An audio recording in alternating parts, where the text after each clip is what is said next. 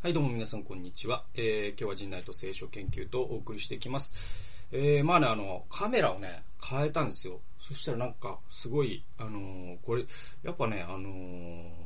なかなか価格がリーズナブルなだけあってですね、結構、あのー、なんだ、これ歪むんですよ、画面が。なんだ、僕がこう行くとさ、結構こう、顔が魚眼になるんですよね。えー、っと、で、なんかね、すごいね、こういう距離で撮るとね、もうめっちゃ手足が長い人みたいに見えたりとか、えー、まあでも、まあそれはそれ味と考えていただいて、えー、見ていただければなと思う。で、えっと、ちょっとね、なんかカメラを変えたことによって、なんかこうしっくりくるね、なんかね、画角が見つからなくなっちゃって。なんか違うな、なんか違うな、みたいになって。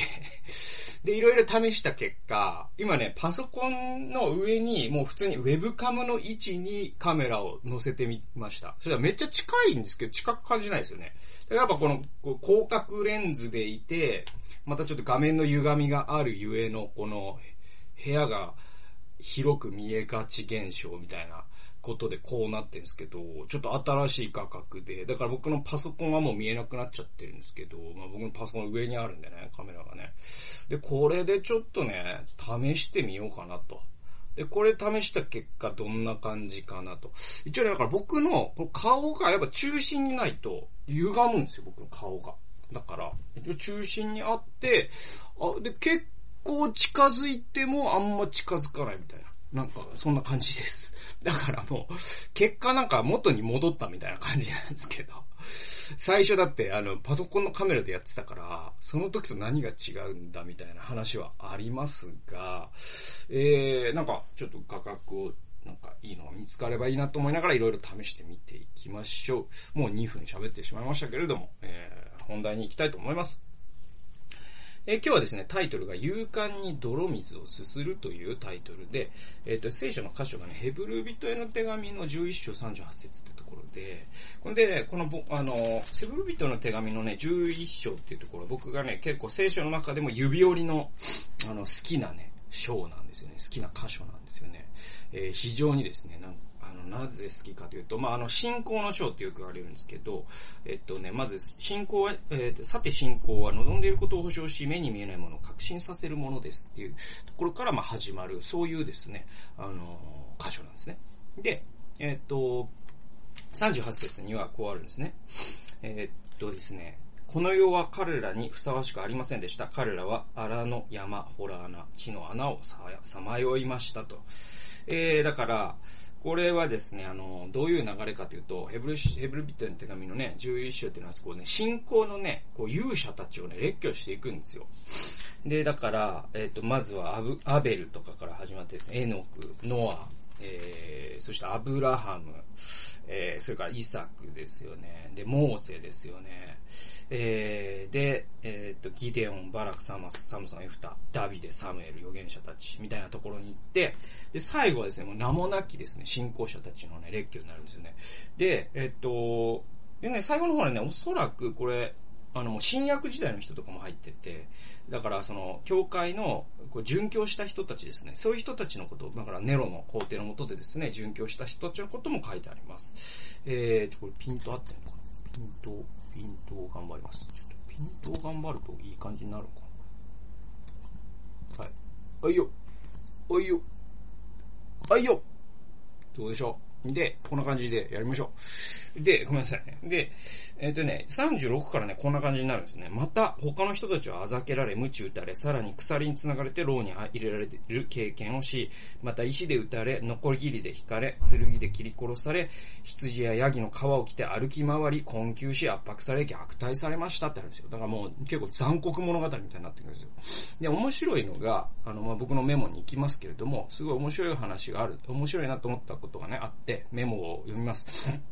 ヘブル書11章は信仰の章と言えると。で、前半は主にアブラハム、イサク、ヤコブのこと、後半は主にモーセのことが詳細に語られ、その後、ラハブ、ギデオン、サムソン、ラビデ、サムエル、預言者たちなど、えー、無数の信仰の勇者たちの話が続き、えー、最後にキリストの名のゆえに拷問を受け、ノコギリで引かれ、えー、困窮し、虐待された名もなき人々のことが語られる。面白いのは、信仰によって彼らが何をしたかについて統一的な行動や要素がないように見えることである。これは面白いんですよね。だから、あの、信仰によってね、うんと、最初の方の、だからアブラハムとかは、あの、旅をしたとかあるじゃないですか。で、ノアだったら船を作ったとかね、あるわけですよ。で、ラ、ギデオンとかサムソンだったら戦ったっていうのがあるわけですよ。で、ラハブだったらこう、イスラエルの人たちをかくまったとか、えー、そういうのがあるわけですよね。えー、えー、で、えっ、と、まあ、サムエルとか、そのダビデとかは、まあ、王として治めたとかがあるわけですよ。そういう功績があるわけですよね。で、モーセはね、その、出エジプトを導いたっていうのがあるんですけども、えー、でもね、最後の方になってくると、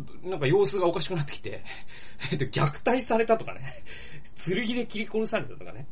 えっ、と、無知で撃たれたとかね、あざけられたとか、え、これも信仰の行動として数えられてるんですよ。だから、なんだろう、その、世間で一般で言う、その達成っていうものと、世間一般で言う失敗っていうものが同じ信仰の、という袋に入れられてるんですよね。これが僕はすごい面白かったんですね。だから何かを失うことが信仰の結果のこともあるし、何かを得ることが信仰の行動であることもあると。勝利することが信仰の結果であることもあれば、苦難に甘んじることが信仰の結果であることもあると。ね、え命を取り留めることが信仰の結果であることもあれば、信仰のように死んだ人々もまた称賛されている。一番面白いのは、ここの中には名前確か出てこないけど、えっ、ー、と、ダニエルっていうじゃないですか。で、あの人ね、だから、獅子のその穴から救われたというのが信仰のね、行動、まあ信仰の結果なんですね。彼にとってはね。で、ダニエル書というところにそこにあるんだけれども、でも同時に獅子に食われた人たちも信仰者として数えられてるんですよ。ね、面白いですよね。で、えっ、ー、と、彼らの共通項は何かというと、これ共通項だから、その、表面的な出来事、現象学的にはというかですね、現象学的にはですね、えっ、ー、と、その統一性って全くないんですよね。ね。その何が信仰だよという定義においてね。えー、だけど、えー、一つだけ言えるのは、彼らがですね、この世のものではなかったっていうことだけが僕は共通してると思うんですね。で、自分はこの世には属していないことを知っていたゆえに、遥か天にある報いを信じて彼らは大胆に何かを失い何かを得たと。だから、あるいは何かを失い、あるいは大胆に何かを得た。あるものは大胆に勝利し、あるものは大胆に迫害や貧困に甘んじたと。ね。で、えっと、キーワードは最後にあるこの38節の、この世は彼らにふさわしくなかったっていう名言ですね。これがすごい大事です。あとね、25節もめちゃくちゃ大事で、25節これ、えー、モーセのことなんですけれども、えー、こうあるんですね。モーセは、儚い罪の楽しみにふけるよりも、むしろ神の民と共に苦しむことを選びました。これが信仰、彼が信仰者、信仰の英雄英雄であるゆえんだっていうふうに、まあ、ヘブル書の著者は言ってて、えー、どういうことかというと、あのー24節にファラオの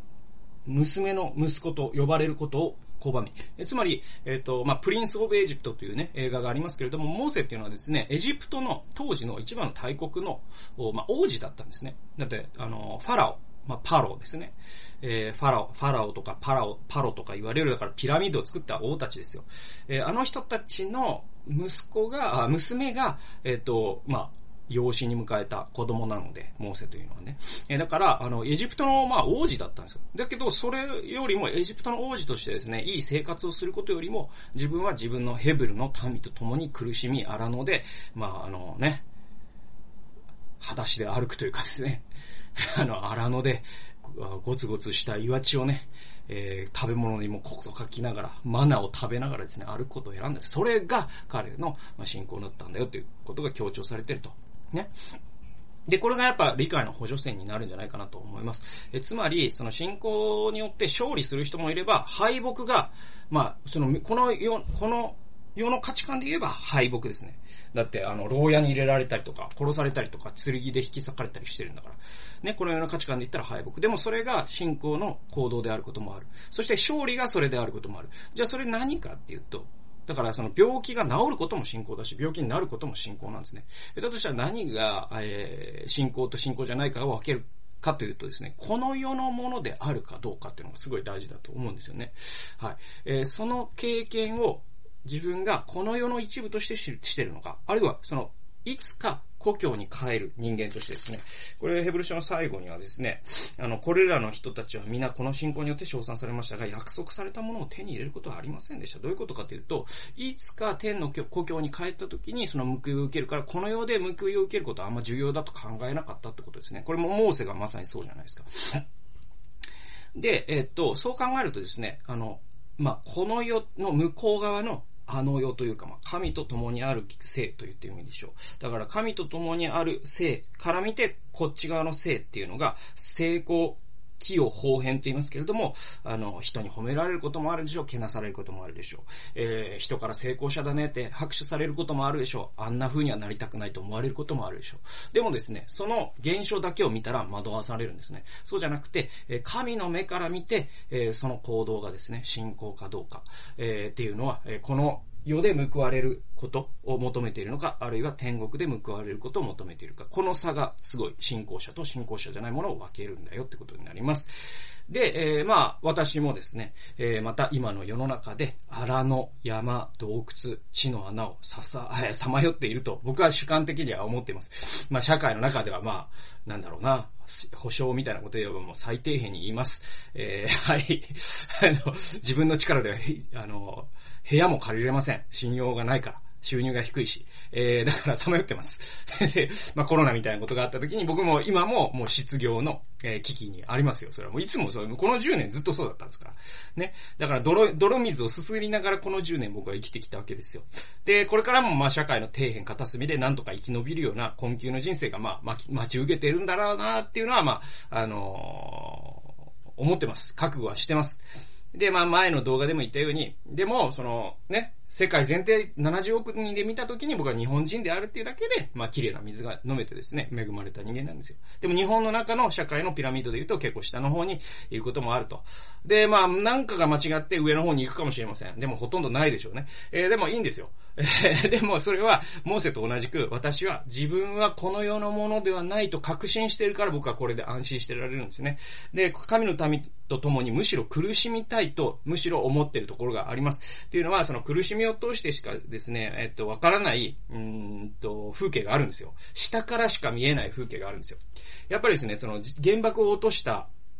リトルボーイを落としたですね、あの、パイロットから見えない光景があってですね、やっぱり被爆しないと見えない光景っていうのがあるわけじゃないですか。それと同じように僕はなんかやっぱ被が、被爆した側の光景をやっぱいつもですね、あのー見たいなと思います。その社会というものの構造がもたらす苦しみがあるならば、苦しみというものをもたらす構造を維持することで自分の生計を保っている側にはやっぱり行きたくないなと。それはやっぱりモーセで言えばファラオの側につくことになるんでね。えむしろその構造によって、ああ、痛いな、苦しいなって思う人たちと一緒に、えー、痛いなと思うので、僕はこういう、えー、まあ不安定な職業ですけれども、そしてまた病気にもなりましたけれども、それを本当に喜んでるんですよ。ね、それがまあ声なき者の友のは、声なき者の友になるという。そしてまた自分自身が声なき者の一人になるっていう、そういう意味だと思うのでね。で、まあ神様が、それはまあ僕がこう長々と説明してもお前それ違うだろうって言われるかもしれませんと。だけど、神様が僕のことを一番よく知ってくださってるので、えー、大丈夫なんですよ。ね。あの、